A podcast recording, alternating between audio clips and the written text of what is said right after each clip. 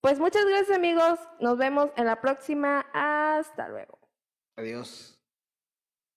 Desde cuartito feo, Cuchita. empezar voy a quedarme cinco segundos ahorita para que agarre. Va.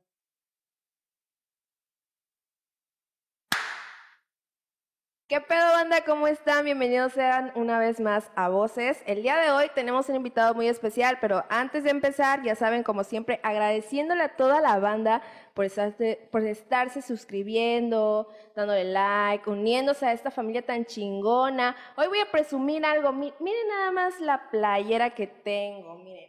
Edición, edición especial de la Niña Verde y Creative Connect. Si tú quieres una, tenemos cinco modelos.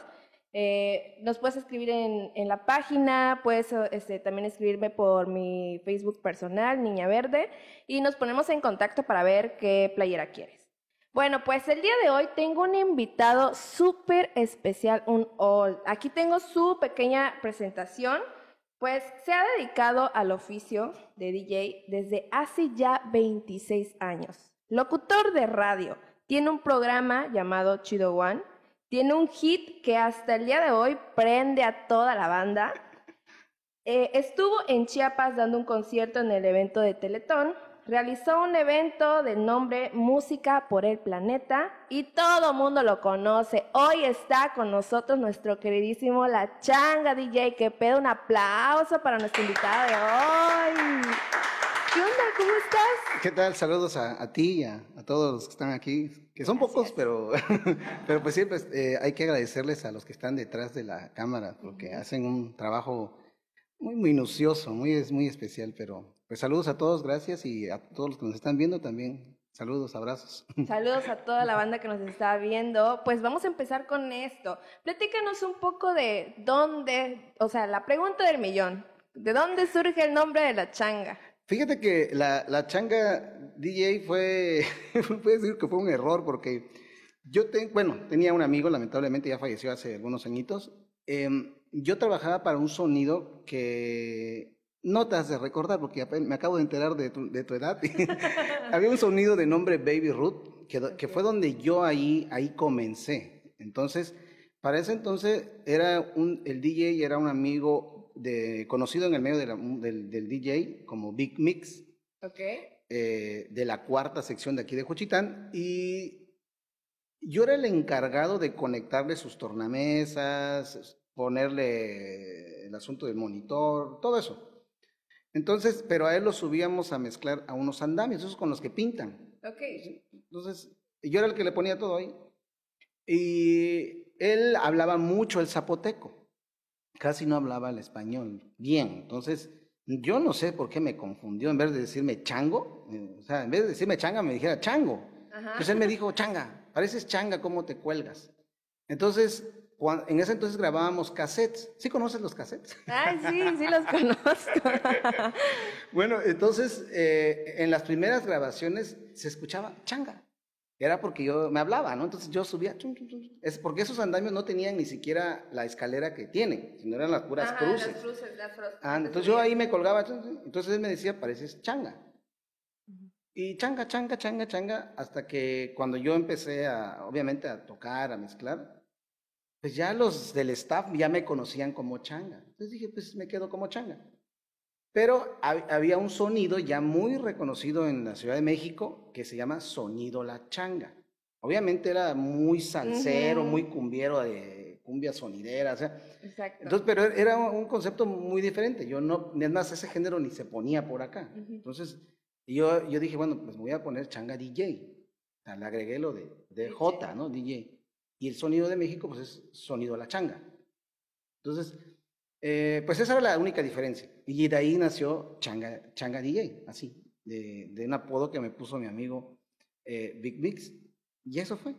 De ahí empezó. Ahí nació, Ahí ahí, nació. surgió la changa DJ. ¿Y cómo fue tus principios? ¿Cómo empezaste a, a mezclar? ¿Cómo fue que te interesó este pedo de ser DJ? ¿Qué dijeron tus papás? Ay, no manches, ¿qué estás haciendo?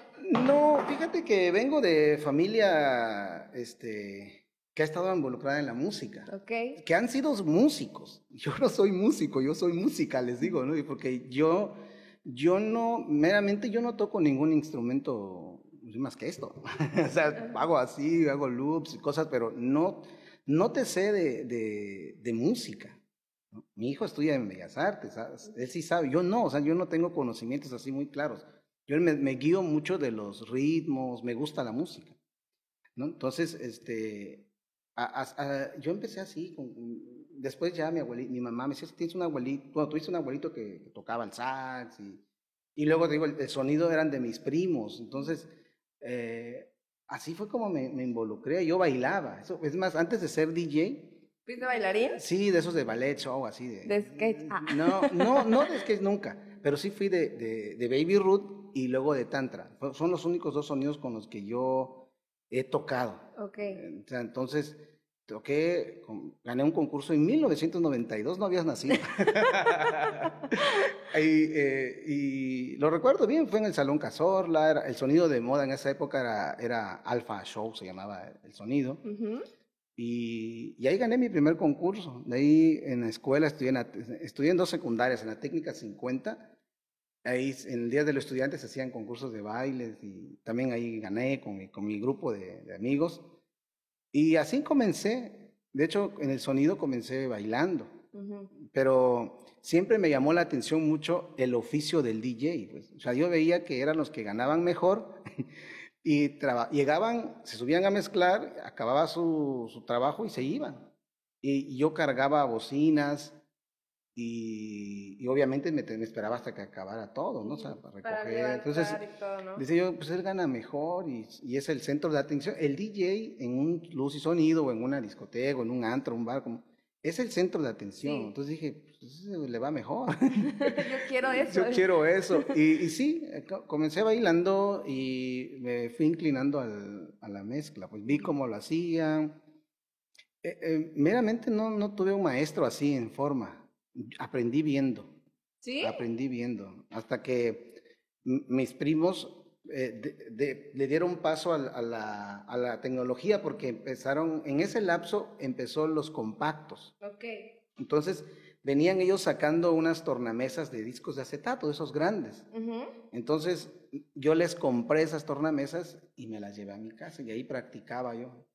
Entonces, este, yo aprendí ahí, pero sí aprendí viendo, ¿no? Entonces, ya nada más me a la casa y fui ahí poco a poco hasta que me dieron oportunidad de ir comenzando las fiestas. Pues. prueba y error, prueba y error, así de... Sí, si fallas no te pago, porque eso fue real. ¿En serio? Sí, si, si yo fallaba o, o soy de lo... Bueno, ahorita ya todos animan, todo, casi la mayoría de los DJs animan.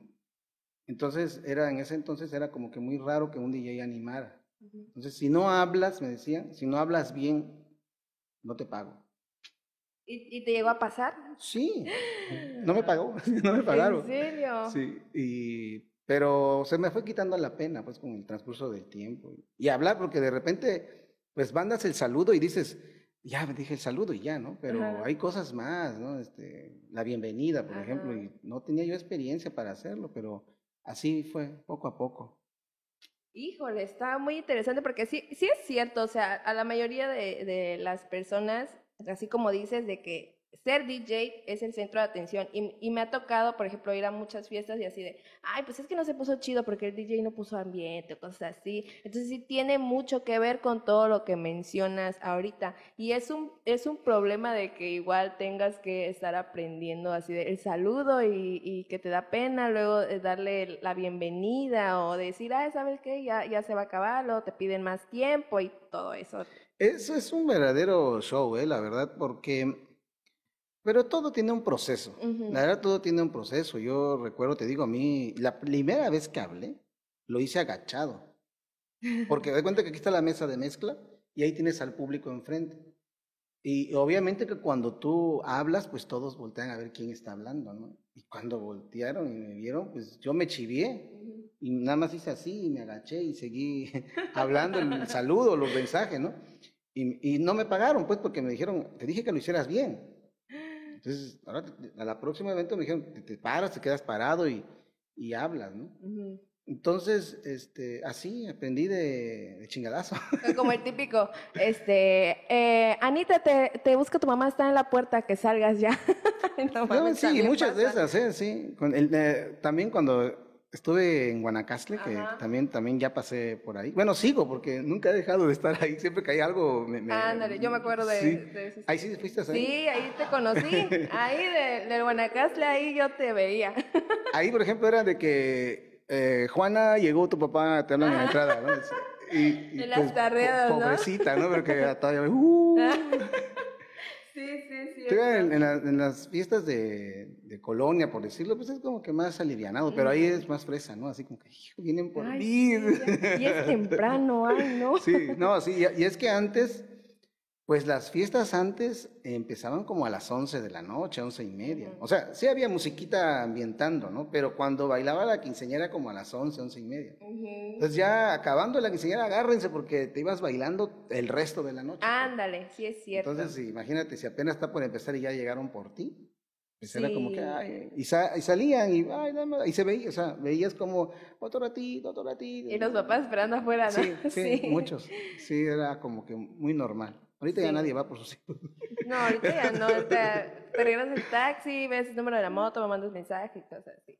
Bueno, pues ahorita, bueno, anteriormente pues era un poquito más complicado el hecho de, de mezclar, ¿no? De hacer este, no sé, la mezcla de una música con, con otra, con la otra, juntarla, hacer toda la proyección. Pero ahorita ya tenemos herramientas más fáciles, ¿no? Por ejemplo, ya hay aplicaciones, ya hay mucha tecnología en donde ya puedes poner la pista y ya nada más haces como que algunos cambios y ya, haces el pancho, ¿no? Ándale, haces el pancho y jala y, y, jala y ahí ya andas. Pero tú, ¿con qué equipos empezaste? Empecé aprendiendo con las tornamesas grandes de acetato, de discos de esas grandotes que seguramente tus papás o los llegaste a saber, ¿no? Sí, sí, lo llegué a ver. Bueno, entonces, con esos yo aprendí. Ajá. No toqué en vivo porque obviamente mis primeros eventos no los tuve luego, luego. Ajá. O sea, yo empecé ahí como que abriendo las fiestas, ¿no? Poniendo las baladitas y, y todo ese rollo. Para cuando yo ya eh, comencé, pues ya estaba yo mezclando ya en, en compactos. Entonces, este, pues eso, ese era un poquito eh, el, el, rollo, ¿no? Es el inicio, o sea, mezclar con, con compactos. Ok. ¿Recuerdas tu primera vez siendo DJ? que fue una, unos 15 años, una fiesta, una disco? Sí, fue unos 15 años. fueron fueron este, 15 años, porque actualmente ya te contratan para bautizos, para bodas, ¿no? Antes las bodas eran exclusivos para grupos.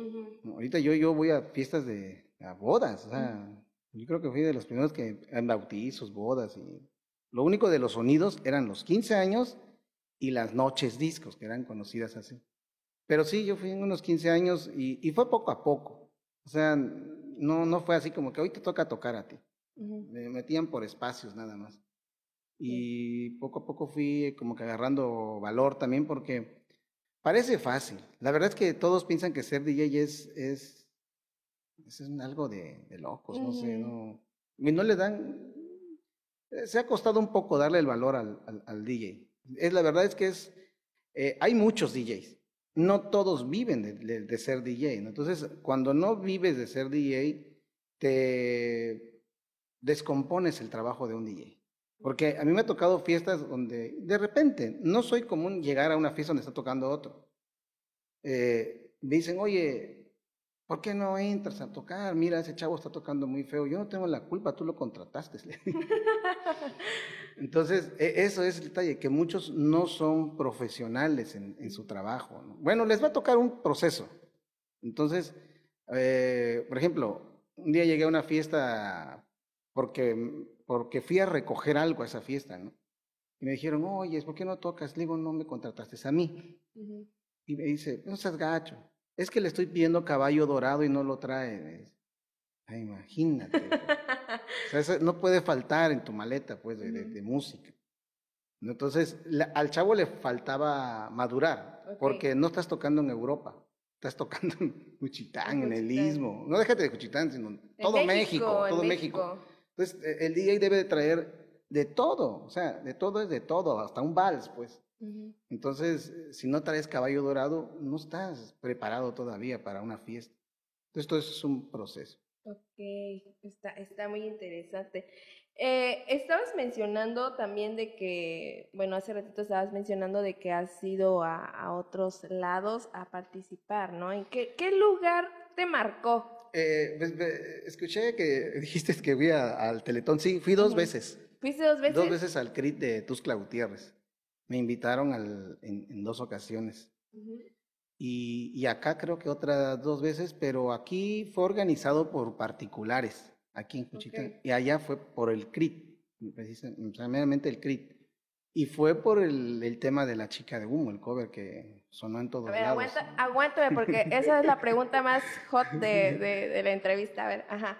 Entonces, eh, eh, es que yo este, eh, he ido a Los Cabos, que fue... ¿En creo serio? Que, sí, eh, viajé por primera vez en avión. Eh, he recorrido gran parte del sureste mexicano. Lo hice con el sonido tantra, fui a gran parte de Tabasco, gran parte de Chiapas, este, pues Oaxaca, casi todo Oaxaca.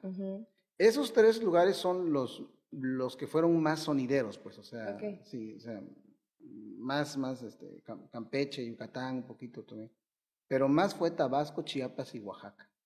Híjole, entonces, pero de todos esos lugares, ¿cuál fue que te marcó más que tú dijiste, ay, no manches, este, este evento no lo voy a olvidar, es el mejor que he tenido hasta ahorita? ¿Cuál fue?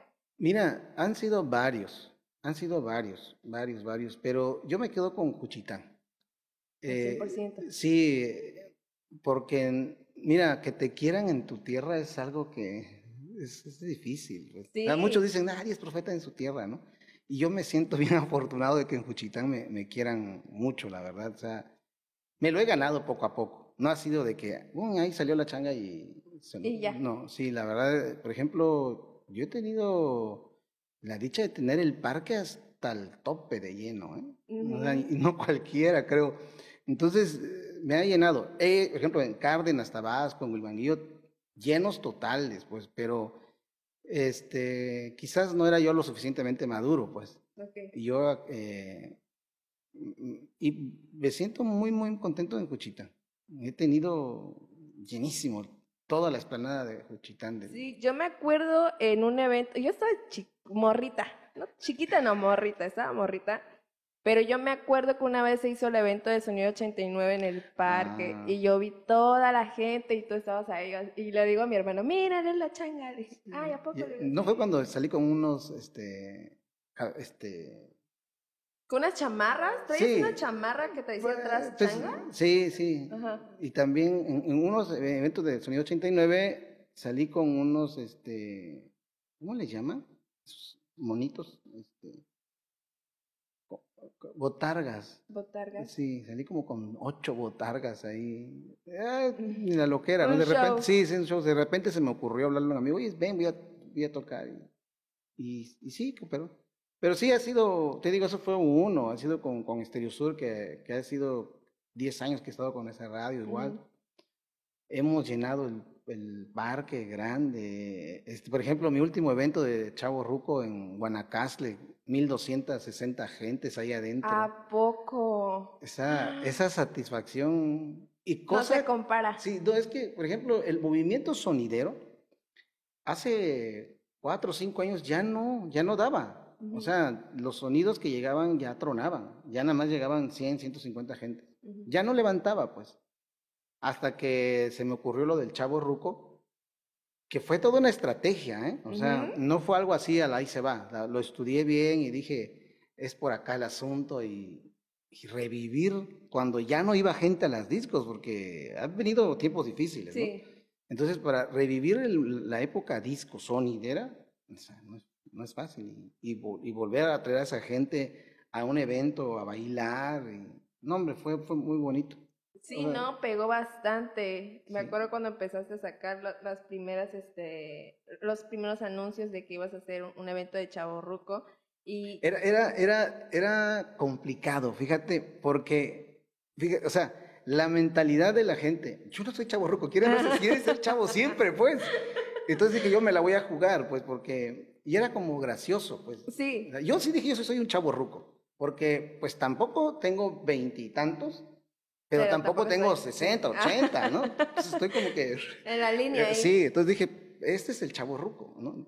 Y, y- y todos los de mi, o sea, fue, fue bonito, o sea, por, eso fue el chiste, ¿no? De que toda esa gente que en los noventas o a finales de los ochentas vivió la música disco, que fue lo más bonito, ochentas y noventas, eh, este, pues ahorita se sintió identificado con este género. Y fueron los que asistieron al evento. Sí, y era, o sea, mira, yo toqué y, y- y invito a siempre a alguien que me acompaña, lo dejo tocar una hora. Ok. Entonces, eh, fue ocurrencia. Bajé para saludar a los que estaban ahí al ladito nada más de la tarima. Y saludando a uno, saludo. Me fui así hasta que di la vuelta todo el salón y me dijeron, oye, qué buen detalle. Y eran amigos, pues, sea, me encontré al de la secundaria, al de la prepa, al de la primaria, o sea, que, oh, yo fui tu compañero. Y esto, eso fue el, el, la chispa, eso fue lo importante de ese evento, ¿no? Que reuní a gente que ya ni veía yo, pues. Ah, saludé a cuates que me decían, oye, ¿te acuerdas de mi novia? Sí, la, que- allá está con su esposa. O sea, había hasta ese rollo, pues, de que fue bonito, fue muy bonito. Ya veías al, al, al amigo con su compadre que iban, o sea, fue muy, muy, muy bonito la convivencia. Sí, no, y aparte también cambia mucho porque las responsabilidades de ahora, así de, ay, pues es que mañana trabajo, hoy es que los niños, hoy es que mi esposa, o todo eso Circulan también. dos tipos de gente. La que llega muy temprano, o sea, yo decía voy a empezar a las nueve y me empezó a llegar gente desde las ocho de la noche. ¿A poco? Sí, y yo decía, espérense, no, es que yo vengo hasta las 12 nada más. Dejé a los, a los chavos, sí. Ajá. Y bueno, pues me subí a, a- a empezar, ¿no? Obviamente, al, sí llegaron, yo abría pista, yo tenía pensado abrir pista como a las 12, ¿no? Y la abría a las diez y media de la noche, porque ya querían bailar, pues. Entonces sí, me, me llegó dos públicos, el que llegaba a las 8 y el que llegaba como a las 11, Ujú. Porque unos iban a las 12 y otros venían apenas llegando para irse hasta las 4 de la mañana. Ah, la verdad, qué chido. Sí, entonces, y habían señores que me dijeron, oye, yo traje a mi hijo, ¿puedo pasar? Sí. Sí, porque, mira, contrario a lo que yo sí estaba en ese día muy preocupado de que me hubiera pleito. Ok. Entonces llegaron los que hacían pleito en esa época. Y a uno de ellos bajé y lo, lo abracé y le digo, oye, no vayas a hacer pleito. Y me dice, no, ¿cómo crees? Capaz si se me rompe el hueso. Me dice.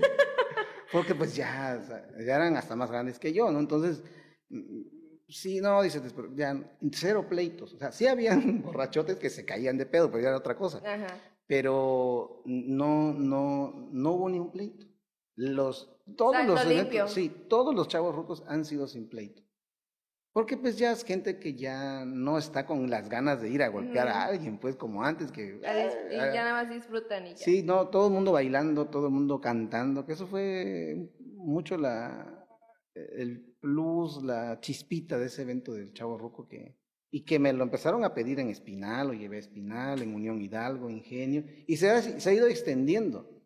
La pandemia nos frenó un poco, pero vamos Todavía a, sí, sigue, vamos van a retomar todavía, pero sí, eso fue lo, lo bonito, ¿no? Que se fue extendiendo. Qué chido, es una plática muy chingona hablar del evento Chaborruco, pero también háblanos de la joyita que sacaste, el cover de la chica de humo. Bueno, o sea, eh, fue un boom. Fue un Co- Como boom. bien lo dijiste, eh, es un tema que hasta ahorita Sí. la, la- la pongo, a veces no la pongo porque dirán, ay, es puro zapone. No, si me llegan y me la piden. Me llegan y me dicen, oye, ponla. Es más, en el Chavo Ruco no la tenía yo contemplada. Pero llegó una chica y me dice, oye, la chica de humo ta- también es, es Chavo Ruco. Me dice, ya la puse, le dije. Pero yo puse la de La de Manuel, y la puse temprano, cuando yo estaba todavía calentando motores. Ya la puse, le digo, no, dice, la tuya, me dijo. Porque tocó en la época de cuando yo ya estaba en Bambú, que fue como en el 2006, 2008, eh, que para eso estamos hablando que ya pasaron como 15 años, más de Sí, 15 años, ¿no? Entonces, este, pues ya era Chavo Ruco, también decía, así que ponla. Y ya entonces para el siguiente Chavo Ruco ya la incluí. Porque siempre empiezo desde el, ocupo temas finales de los 70 que hay unos hits muy buenos. Y ya me voy ahí avanzando. Llego como a las 4 de la mañana y apenas estoy entrando al 2000, pues. ya me dice, ay, faltan las del gato volador. y, digo, cierto, control machete, este, Vico sí, Cabá. Entonces, hay, hay muchos, hay, hay muchísima música. ¿Y cómo surge ¿Cómo fue que se te prendió el foco? ¿Cómo fue que surge la idea de decir, voy a hacer un cover de la canción de Emanuel y yo? ¿Cómo, ¿De dónde nace la idea? Cuéntanos que eh, yo, yo empecé eh, haciendo, escribiendo algunos temas románticos, porque yo venía de, de, una separación de mi primer matrimonio. Entonces hice unas románticas así, rompevenas, ¿no? Y, yo, no, yo no veía el panorama, ¿eh? O sea, yo no canto. Yo soy sincero, yo no canto. O sea, yo a, digo. O sea, yo, yo ahí le hago a la rapeada, pero no es, nunca me vi, nunca me vi cantando, ¿no? Entonces empecé a hacer esas baladas y allí iba, y allí iba, ¿no? Y, de repente pegó los cumbia kicks muy fuerte, ¿no? y, y, me gustó ese ritmo que, que no es ni cumbia, pero tampoco era no sé qué ritmo, o sea, era como electrocumbia, así movido. Movidón. Sí. Entonces me gustó ese ritmo y yo cuando fui al estudio tenía yo claro ese género. Dije, tiene que ser así. ¿Por qué? La región del istmo es cumbiera, es guapachosa, es prendida, ¿no? Entonces dije, tiene que tener esa chispa.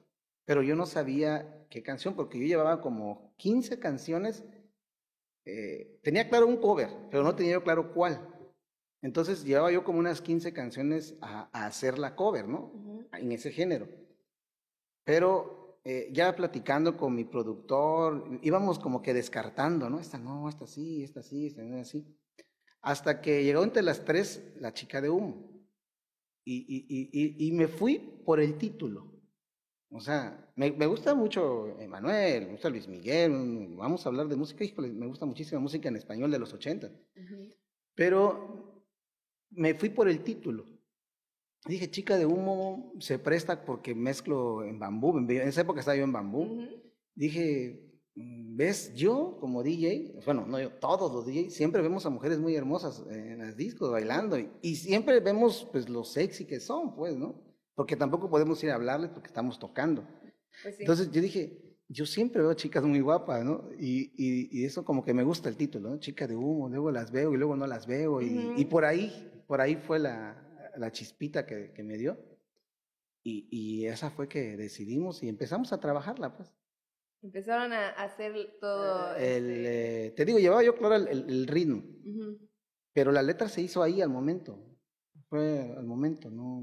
Nada más ocupamos la parte eh, del coro y, y, la, y, obviamente la, la, música, ¿no? La, la, base de la canción.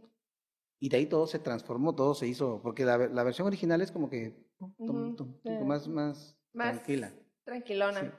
Y la tuya es más así que ta, ta, ta, más, más, cumbia. más cumbia. Entonces, este, esa fue la clave y, y, te digo, ahí surgió de momento. ¿Cuánto tiempo te tardaste en, se tardaron así como que producir todo? Tres días. ¿Ah, tan poquito? Tan poquito que, pero de, de todos mis temas que tengo, que son como doce, que la gente no conoce todo. Pero fue la que le dedicamos tres días. Todas las demás eran de, todas las demás son de, de cinco, ocho horas máximo. ¿A poco? Esa fue la que le dedicamos más, más tiempo. Porque nos picamos, pues, o sea, cuando empezamos, empezamos a ver lo que, cómo sonaban, nos fue gustando, nos fue gustando. Fueron tres días que, que fue espectacular, pues, porque sí, fue muy bonito. Sí, o sea, la canción hasta ahorita pega. Y sí es cierto, o sea, yo cuando estoy a veces en mi casa, sí me acuerdo, ¿eh? No te miento. O sea, sí me acuerdo y la pongo y está chida, pues a mí me, me, gusta. Fíjate que eh, sí has escuchado lo de Zumba, ¿no? La, la marca, la, la marca Zumba. Ellos me contactaron por YouTube y, me pidieron el permiso para utilizarla, incluirla en el álbum de, de canciones de, de, para hacer, para hacer ejercicio. Ellos le pusieron Mi chica de humo. O sea, le cambiaron el, el título nada más, pero este, a veces dices tú, ay, qué logro, ¿no? O sea, no fue cualquier marca, fue una gran marca, ¿no? Es una gran sí. marca. Dos, eh, voy a decir, es una anécdota de un chavo que ni lo conozco. Él estaba en Wisconsin y lo escribió también en YouTube. Y dice, qué, qué, alegre, qué, qué, alegría me da, dice. Yo estudio en Wisconsin, en una disco de música electrónica, este, gran sorpresa me llevé, dice, porque es pura electrónica. De repente sueltan la chica de humo completita y vuelven a sonar música electrónica. Dice, felicidades a la changa DJ, que no lo conozco, lo dice él. Yo soy de la Ciudad de México, pero pues sorpresa me llevé a, escucharlo en Wisconsin. No, Entonces son cositas así que, que pues, te, te, alegra, ¿no? Te alegra sí, bastante. claro, imagínate de que tu música esté escuchando hasta el otro lado. Sí. Híjole, está muy chido. Después de, de, de, de la canción, ¿cuánto tiempo tardó para que fuera un éxito así? ¿O fue luego, luego? No, se llevó como unos tres meses. ¿Tres meses? Sí, que prácticamente es rápido. Porque hace como, un, no, como dos años, platicaba yo con mi productor y me dice, yo me llamo Eden, uh -huh. este, me dice, oye Eden, este, ¿qué hubiera pasado? Me dice, si hoy fuera, si ahorita en estos tiempos eh, fuera el lanzamiento de la chica de humo, dice. O sea, estamos hablando que en el 2007, 2008, por ahí fue que salió. No estaba este boom de las redes sociales. Uh -huh. Sí, tenías correo, Hotmail, otras, otras redes sociales que no, no, no recuerdo. Pero no había de que ahorita tú saques una canción o te pones a cantar aquí y, y ya te se enteró medio todo Juchitán, todo lismo, pues, ¿no? Y antes fue una canción que fue llegando poco a poco en toda la República y más allá, ¿no? Por radio. Sí, por radio. O sea, era, fíjate, hay otra anécdota muy buena de un locutor de Veracruz. Yo, el, el, yo fui a inaugurar una disco allá uh -huh. y me dice el chavo, mira, yo te contacto porque tu canción está sonando brutalmente. Me dice. Bueno, ya me, me contrató para inaugurar su, su, evento, pero me dijo, oye, ya que escucharon la publicidad, me pidieron en la radio que yo te lleve. Ah, pues vamos. Y llegamos, y mira, yo siempre soy así, tú viste cómo llegué. yo soy bien humilde, bien sencillo. Y yo llegué normal, pues, o sea, como, como todos, ¿no? Y me trataron como a un artista. Así. Sí, o sea, y yo, yo hasta me sentí como con pena porque, pues, yo no me considero tal cual. Pues, entonces. Uh -huh. Y ya sobre la marcha, el, el, locutor me decía, es que mira tu canción, me pedían chica de humo, dice. Pues yo les ponía la de Manuel. Y me decían, no, esa no la de la changa. En ese entonces había un programa que se llamaba Ares para descargar música. Ajá. Entonces dicen, empezó a buscarla, dice, y, y la consiguió y, y este, y la, y la, puso. Y en cuanto la puso, empezaron a pedirla a cada rato. Y, me dice, acá hay, el, el, asunto de las radios, me dice, hay dos, dos cajas. Uh -huh. La que tú llegas como, como grupo, como artista, y te vas al baúl o te vas al, al, al, al a la caja donde sí suenas. Uh -huh. Y tú te fuiste a la caja de las que suenan, dice, sin pagar nada, me dice. Porque tú llegas con un material y, y le pagas a la, a la, radio para que suene tu música. La uh -huh. tuya no, dice, la tuya llegó solo y, y, empezó a sonar, a sonar, a sonar, a sonar. Cuando hay muchos en la caja del baúl que por no pagar no suenan, pues, aunque sean un buen material, pues. Entonces, mi tema tuvo mucha, mucha suerte. Pues. No manches, qué chingón. Está muy chida la historia. Pero también tengo por ahí una, una espinita con lo de. ¿Por qué mencionas mucho, o sea, en, en, en los covers o lo, en Todos tus tocadas, este, desde el cuartito feo? Bueno, el, cuartito feo es el estudio donde yo grabo. Es el estudio, al, al, yo, yo lo llamo como la disquera a la que yo pertenezco. Okay. Le mando saludos a mi productor Miguel Ángel Herrera de Tuscla Gutiérrez, saludos. Chiapas. Él es el que ha hecho de, ha hecho de mí tal como me escuchas en una producción. Pues. Uh -huh. O sea, a él le debo así como me escucho. Uh -huh. Porque él es una, ahorita es una, es un productor que le ha producido a, Bel, a Belnova, a varios artistas, a varios muy buenos y a otros no tan, no tan conocidos, pero muy buenos, ¿no? Entonces, e, él era un cuartito más feo que, que esto es bonito, este espacio es bonito, créemelo. Entonces, él era un cuartito, un cuartito. Entonces, él ya se llamaba cuartito feo.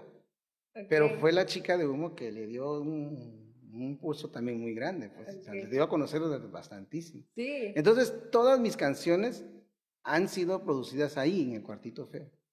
Y yo, pues, no me cuesta, no digo, soy, soy parte del cuartito. Pues, yo le digo, soy parte de tu disquera. pertenezco a tu disquera, le digo. O sea, el cuartito feo entonces. Es el estudio de grabación. Es el estudio de grabación. Ah, bien. Entonces ya, ya, fuera duda ahí. Check. tanto, tanto tiempo ya dedicándote en este oficio, ya 26 años, es muchísimo. Cuéntanos un poco de los comentarios que has tenido, los altos y bajos. Hay gente que de verdad, o sea, te señala y te dice, ay, es que este güey, no sé, toca feo, o hay gente que, te, que se acerca a ti y te dice, oye, muchas felicidades por lo que estás haciendo, vas bien. Cuéntanos todo el trayecto, ¿cómo, cómo han sido los comentarios de la gente?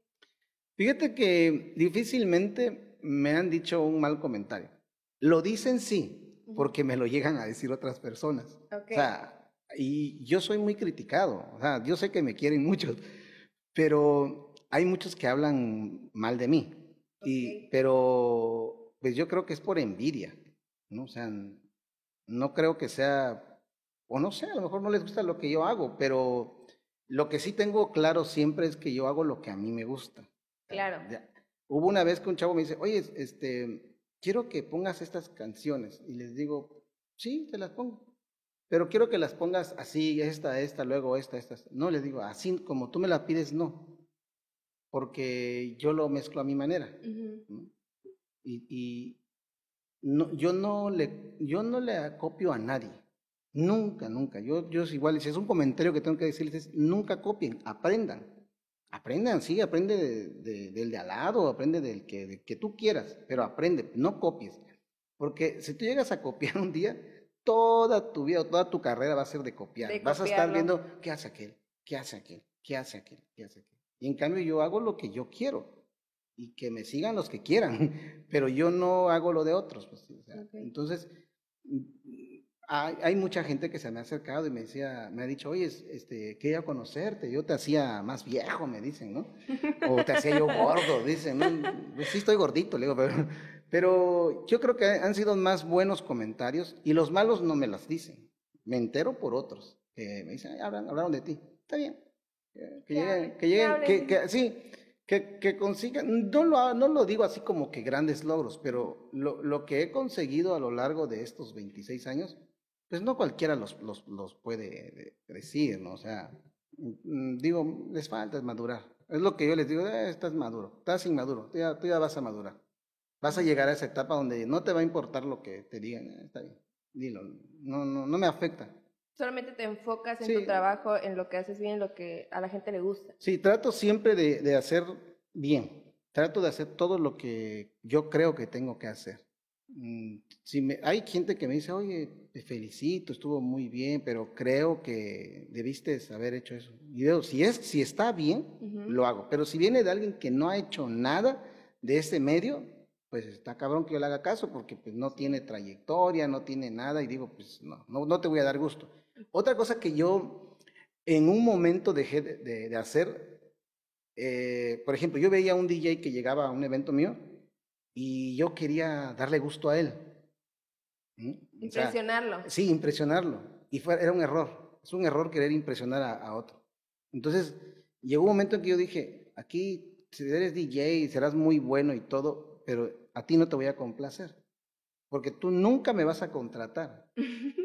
El que me va a contratar es el público, al que tengo que hacer bailar es al público. Exacto. Y, y, a partir de que yo maduré esa decisión, a mí me fue mejor, pues porque yo eh, creo que el 70% de mis eventos son de mujeres. Hay más mujeres que hombres. Y donde hay mujeres, van a haber hombres. Claro. Entonces es como algo estratégico, pues. He mezclado más para mujeres que para hombres, pero por estrategia. Ok. Entonces eso ha sido bueno. Sí, entonces ha resultado bien, imagínate. Sí, sí, yo lo he visto bien. Yo la verdad yo creo que si le preguntas a chavos, son más chavas las que van a decir, ay, sí, me gusta. Porque me inclino. por estrategia me inclino más a complacer a las chicas. El gusto de las mujeres. siempre. Entonces, este, me ha ido mejor.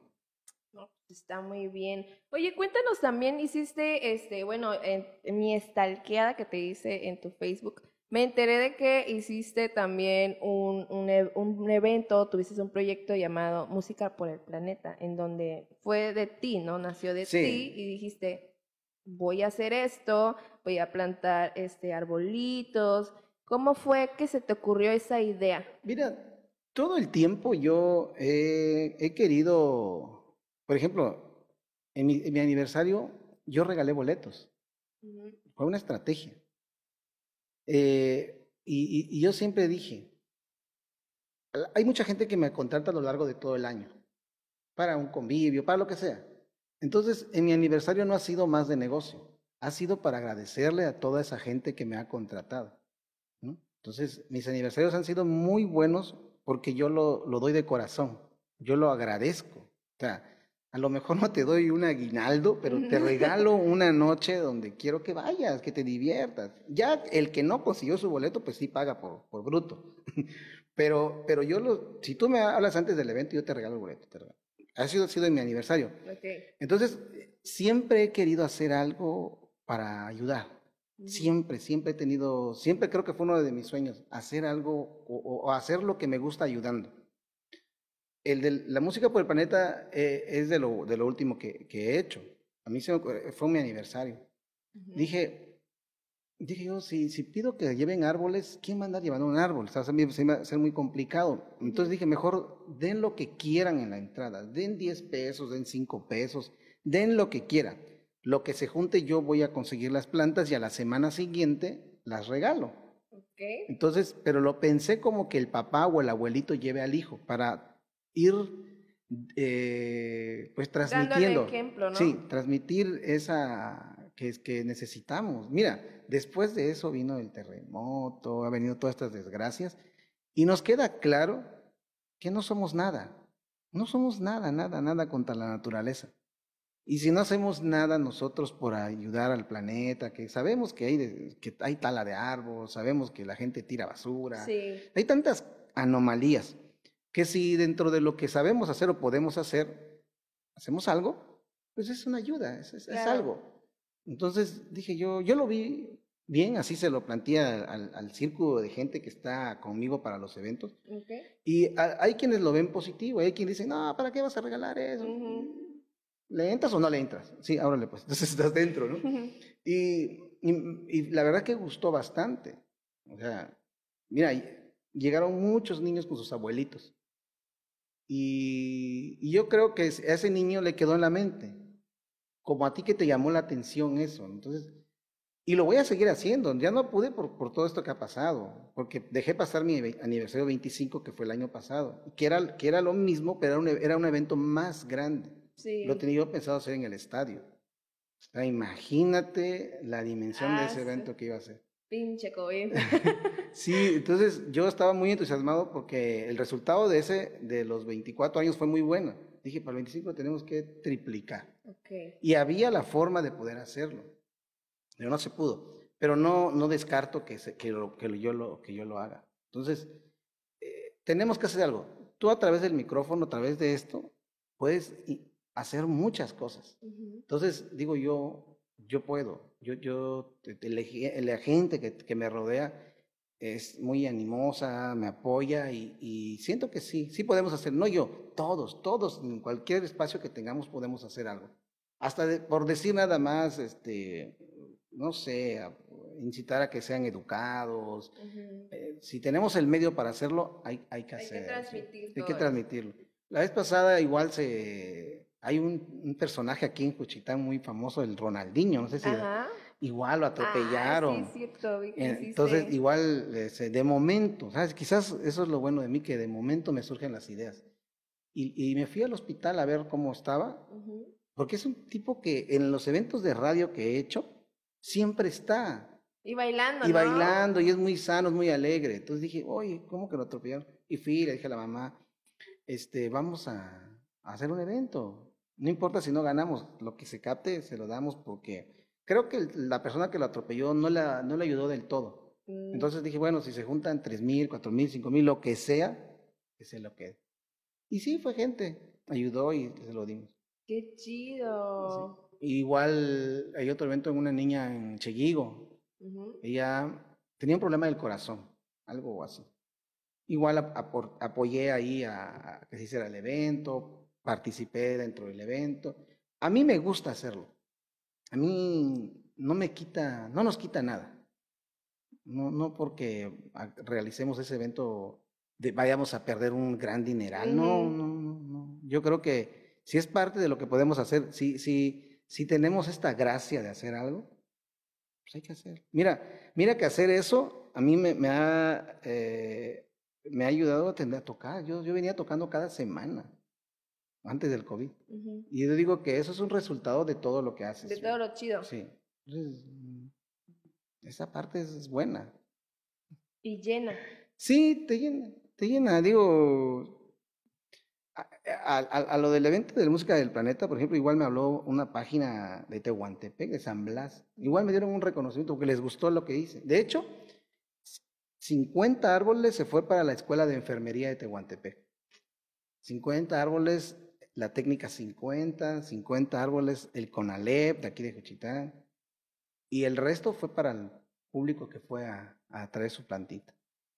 Qué chido, le diste sombrita a mucha bandita. Sí, y esos arbolitos ya deben estar De hecho, uno se sembró en monumento y ya va como de este tamañito. ¿A poco? No manches, qué chido. Ahí digo, yo cada que paso, eh, ahí estás todavía. ahí estás todavía. el agua ahí. no, hay una vecina, hay una señora de ahí que cuando yo empecé a escarbar dijo, yo le voy a regar agua a mí. Pues conste, señora, usted, es responsable. Sí, sí, sí, la, me ha tocado verla cuando paso ahí y veo que sí. Ay, qué chido, bien comprometida. Sí. Qué chido. Pues Ahorita queremos saber cuál es tu opinión acerca de la música de ahora. Este, no sé, ¿tienes algún artista favorito, ya sea de aquí de México, de aquí de nuestra ciudad o internacional? Cuéntanos. Mira, eh, a mí me gusta mucho, fíjate que no tiene nada que ver como DJ, pero a mí me gusta mucho Luis Miguel. ¿Sí? Luis Miguel, me gusta. Mi artista favorito era Michael Jackson. ¿A poco? Sí. Eh, por la habilidad que tenía de bailar y ser un buen cantante. Me gusta, me gusta Chayanne bastante, bastante. Cómo baila, me gusta cómo canta. Me fascina Luis Miguel cómo canta. O sea, creo que me gusta más la balada a mí. ¿Sí? Sí, es raro, dirán, DJ, DJ te gusta la balada. Pero, pero no, pero me gusta todo, o sea, me gusta, me gusta el tecno, me gusta la electrónica, me gusta, me gusta la música en general, me gusta todo. De todo. De todo, de todo. Si tú me dices ahorita qué escucho, pongo baladas. Mm, quizás soy medio romántico, ¿no? No lo expreso mucho, pero sí me gusta la balada bastante. Como que me relaja igual porque cuando voy a tocar me preparo psicológicamente para escuchar tanto ruido, ¿no? Tanto porque es como que sordo, ¿sí? sí, es que e, es que fíjate que antes de empezar la, la fiesta yo quiero estar tranquilo.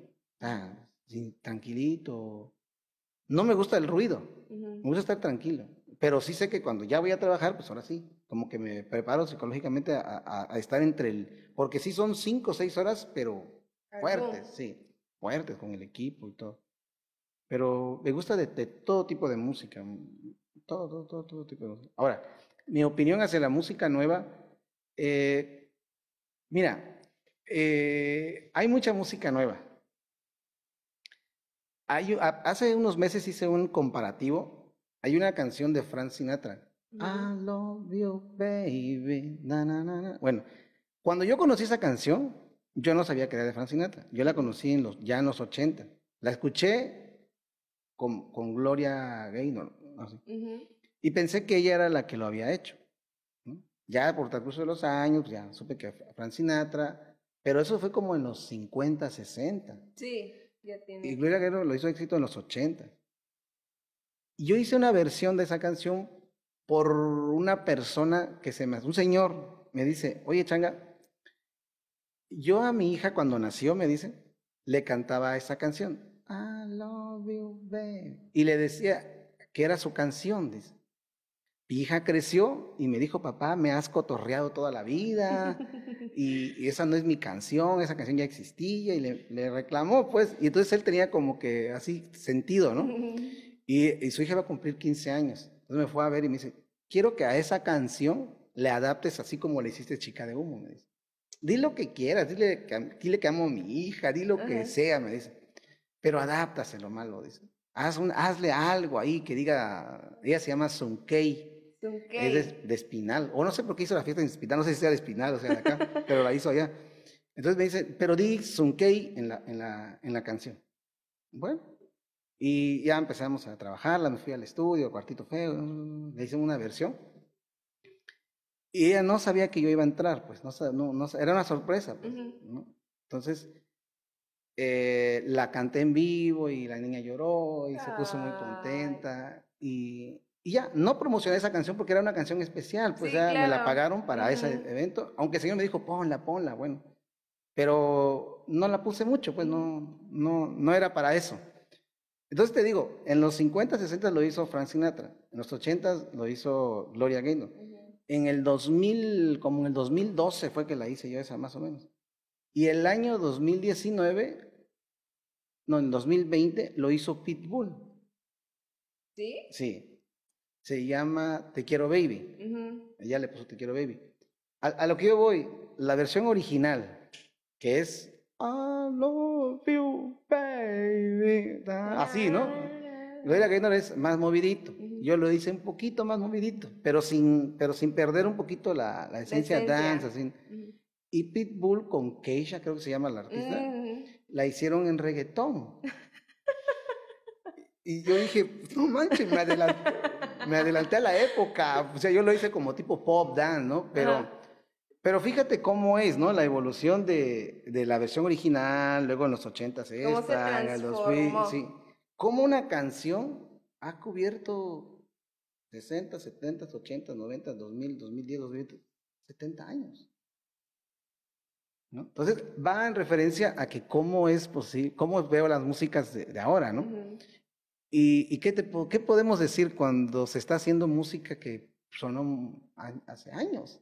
Sí. O, la misma chica de humo que fue un éxito en los 80, yo la reviví en el 2006, 2007. O sea, pasaron más de 25 años para que una canción regresara en otra versión. Y mira, van a criticar que a lo mejor no sea mejor que la original. Yo creo que nunca va a ser mejor que la original. Claro. Pero pero es una manera de cómo revivir una canción a, otra época. Por ejemplo, la que yo hice de esta última, de esta de Sunkei, yo digo que no es mejor que la de Pitbull. Digo, la infraestructura de Pitbull no es la que yo tenía, pues, ¿no? no pero la de él sonó. Y, es un tema que la puedes, la puedes escuchar, buscar y dices, oye, está buena. Pero eh, llegó a la época, pues, o sea, ¿cómo hace? Y como esa hay muchas canciones que muchos reggaetoneros están haciendo.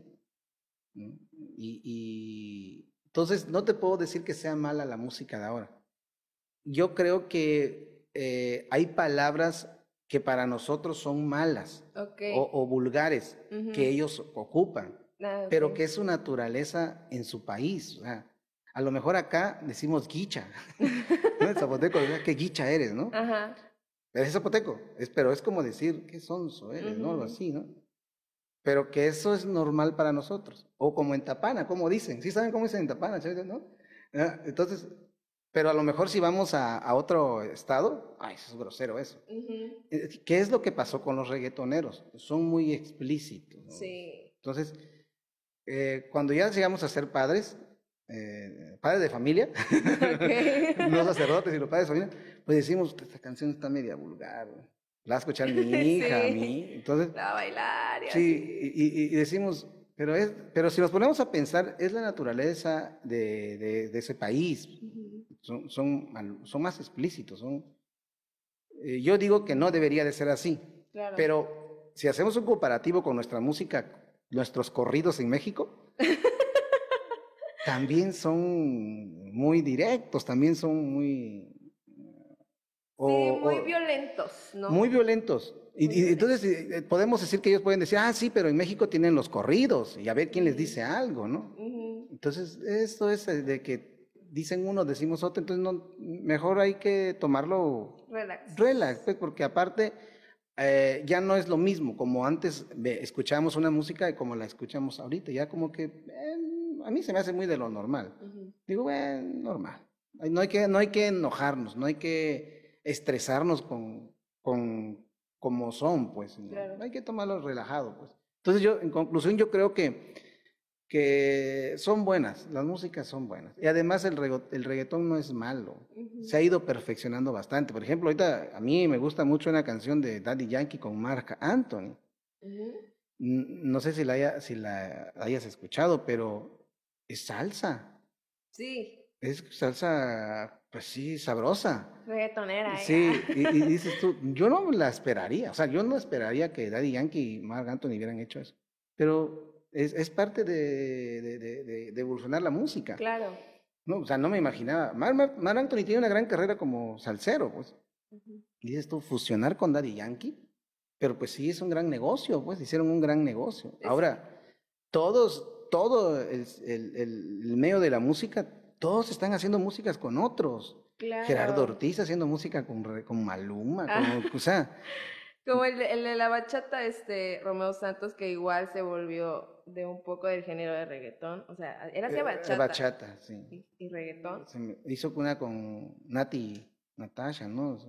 O sea, la, la, verdad es que se está fusionando todo y mientras sea para bien. Pues, que se den. Que se den, sí. Es difícil eh, ¿Por qué no vemos canciones tan seguidas de Luis Miguel, por ejemplo, no? O de, de, otros grandes artistas. Porque los, al principio mencionaste cómo han venido los avances eh, tecnológicos, ¿no? digitales y todo. Porque ahorita con una computadora, y si sabes manipular bien el software para hacer música, lo haces tú con el cantante. En cambio, a ver, dile a Luis Miguel con todos sus 30 músicos, que, juntarlos, que no todos son de un solo país, Exacto. sino entonces, lo que genera grabar un disco de Luis Miguel o una producción de Luis Miguel a lo que genera una producción de, de Maluma, pues es nada más con que llegue él y el productor, listo. Sí, entonces por eso escuchamos mucha música, muy, ya, mira, yo creo que diario hay música de reggaetón. Sí.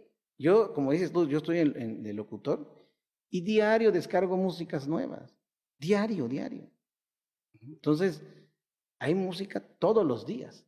No toda es tan buena, pero al final están produciendo bastante, bastante, hasta que llegue a tocar otro género, porque el reggaetón, eh, los primeros ritmos reggaetones que yo escuché fue las de Vico C, o Big Boy, Mis ojos lloran, ¿por qué las de haber escuchado? ¿no?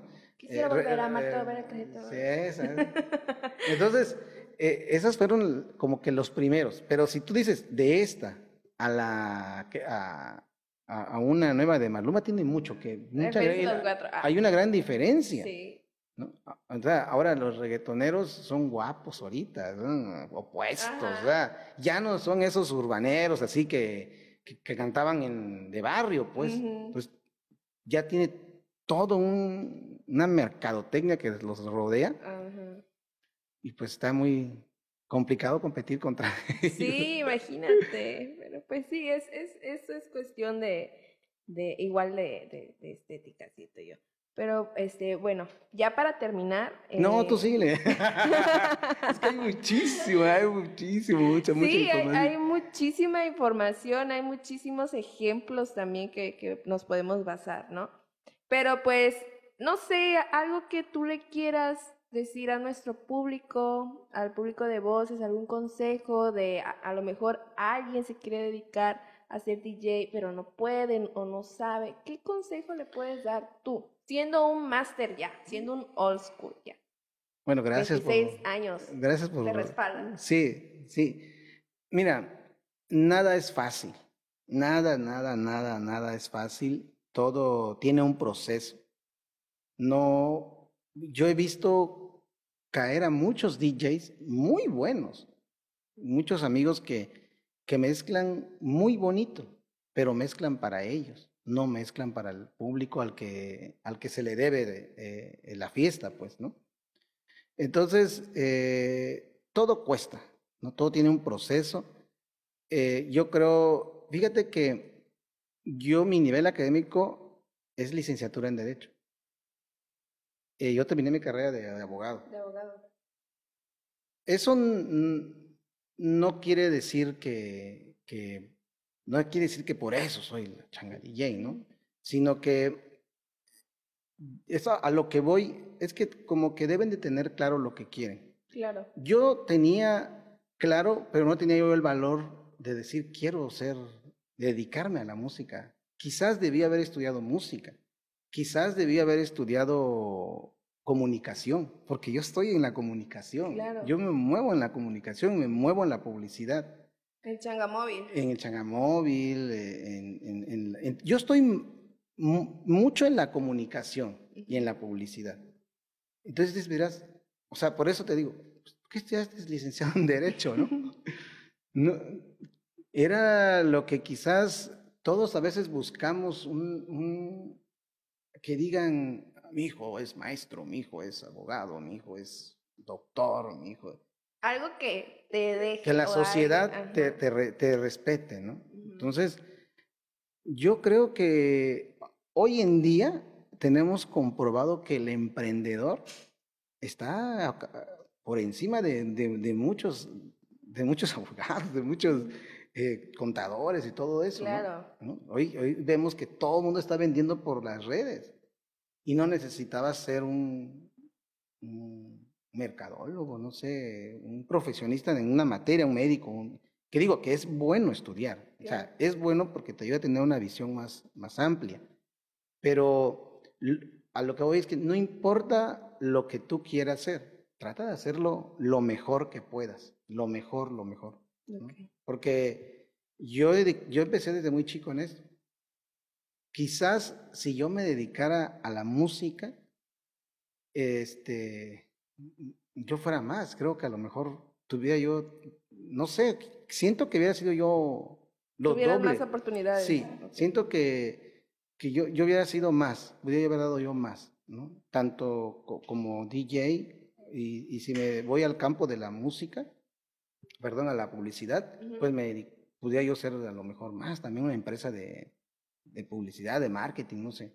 Pero entonces tienen que ser lo que quieran ser sin, sin miedo, sin, sino directo. Que se arriesguen. Que se arriesguen. No, sin importar lo que quieran ser, sean lo mejor. Entonces yo creo que con eso me quedo.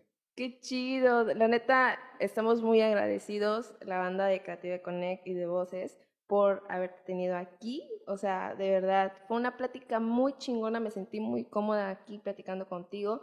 Eh, tus redes sociales para que la banda te busque. Estoy en todo como Changa DJ. Ok, aquí va a estar apareciendo sus redes sociales. Sí, YouTube es Changa, Twitter es Changa, eh, Face es Changa. Instagram. Changa. Changa, Cuchitán nada más porque ahí sí, este, aquí ya había yo hecho uno y después no me acordé de la clave. Terminé como Changa DJ Cuchitán. Pero de ahí todo, todo tiene que ver con Changa DJ. Ok, aquí va a estar apareciendo las redes sociales de nuestro amigo. Y pues, este, nada, ¿algún saludo que quieras mandar a alguien? Eh, yo creo que a todos mis cuates. Eh, si te menciono a todos no voy a acabar. Por eso yo creo que a ti que me estás viendo, que cuando salga la producción, este, te lo voy a etiquetar, o sea, te lo voy a compartir. Y para todos ustedes con, con mucho cariño, que la verdad necesitamos más tiempo. necesitamos otros tres programas porque hay muchísimo, muchísima información. Claro, mucho que contar, ¿no? Sí, me imagino que sí.